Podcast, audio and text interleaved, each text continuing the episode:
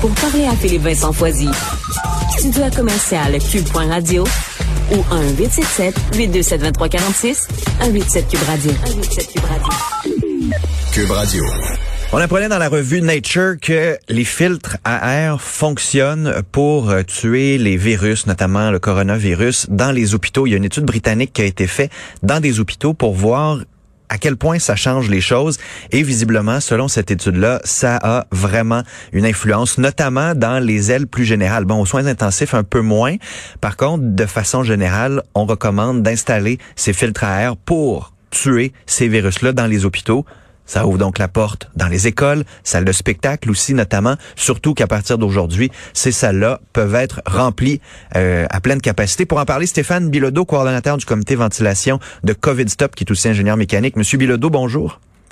Bonjour. Quand vous avez lu euh, cette étude britannique qui a été réalisée, bon, pas juste dans, des, dans un laboratoire, là, mais dans un vrai hôpital, et on voit que tes purificateurs d'air fonctionnent, euh, j'imagine que vous n'avez pas vraiment été surpris. En fait, vous avez raison. Ça confirme ce, ce qu'on attendait comme résultat. La, la différence avec cette étude-ci, c'est qu'elle est faite effectivement dans un milieu réel plutôt que testée dans un environnement euh, plus contrôlé, plus laboratoire. Mais ça confirme exactement ce que, ce que vous avez dit. Euh, les, euh, les filtres ont un impact sur, en fait, réduisent la transmission, particulièrement dans la section générale de l'hôpital, plus que dans la section euh, des soins intensifs, comme vous l'avez dit. Dans la section des soins intensifs, il y a des particularités. On s'entend euh, les gens, surtout en, période de COVID. C'était un hôpital euh, rempli, en fait, à pleine capacité à cause de la COVID. Donc, les gens en, dans les soins intensifs sont souvent sous ventilation et autres. Donc, ils, ils sont moins à risque de contaminer les autres en soins intensifs que dans la portion plus générale ou dans les urgences. Et puis c'est justement dans les urgences ou dans les portions, les autres portions de l'hôpital où ça a eu le plus grand impact. Euh, les filtres ont réduit le plus euh, les risques de transmission dans ces sections-là. À quel point on peut extrapoler?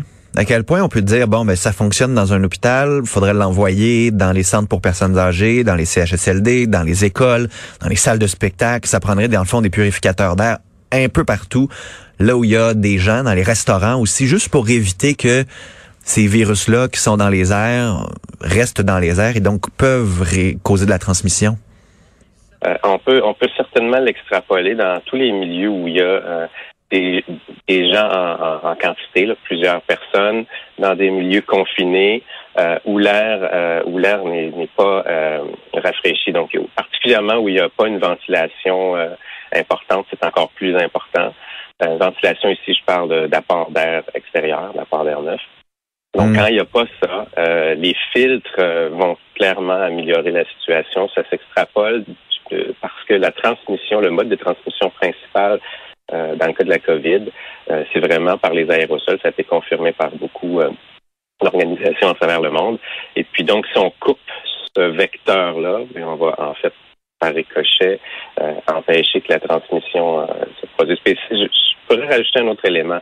Les filtres de qualité, dont, les filtres dont on parle ici, on parle de filtres de qualité EPA euh, ou, MERV 13, euh, MERV 13, qui est la certification pour les filtres commerciaux euh, et plus, euh, sont des, filtres qui capturent vraiment les aérosols, les, les emprisonnent dans, le filtre, et ils vont aussi capturer toutes les autres parties qui flottent dans l'air. Donc, on améliore la qualité d'air du milieu, que ce soit un restaurant, que ce soit une classe euh, ou que ce soit un, hôpital. Dans tous les cas, ça va améliorer, euh, même au-delà de la COVID.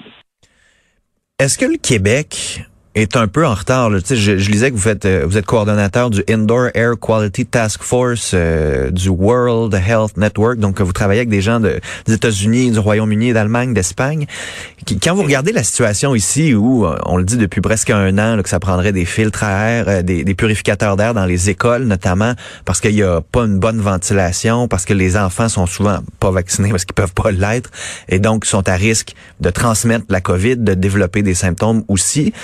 Est-ce qu'on est vraiment en retard au Québec ou dans le reste du monde, euh, on est à peu près au même niveau où on se dit, ah, ça pourrait être intéressant, mais on les utilise pas pour le moment? Euh, on, a certainement du rattrapage à faire par rapport à d'autres juridictions. Euh, il y a, d'autres endroits qui sont pires, on s'entend. C'est pas, on n'est pas de la pire situation. Mais juste nos voisins d'à côté, là, en Ontario, le, gouvernement, le ministère de l'Éducation lui-même a annoncé il y a un mois, un mois et demi, l'achat de 20 000 nouveaux équipements de type filtration efficace. L'année dernière, là, un an, il avait déjà annoncé plus de 50 000 unités, ventilation, filtres et autres équipements du même type pour les classes. Donc, essentiellement, pratiquement toutes les classes euh, en, Ontario, euh, s'ils ne sont pas déjà équipés, vont être équipés de systèmes pour euh, au minimum filtrer l'air, dans d'autres cas pour même ventiler. au Québec, on a encore plus ou moins la moitié des classes, particulièrement au niveau primaire, là, qui sont pas ventilées du tout. Donc, la seule façon, c'est qu'on a présentement, c'est d'ouvrir les fenêtres.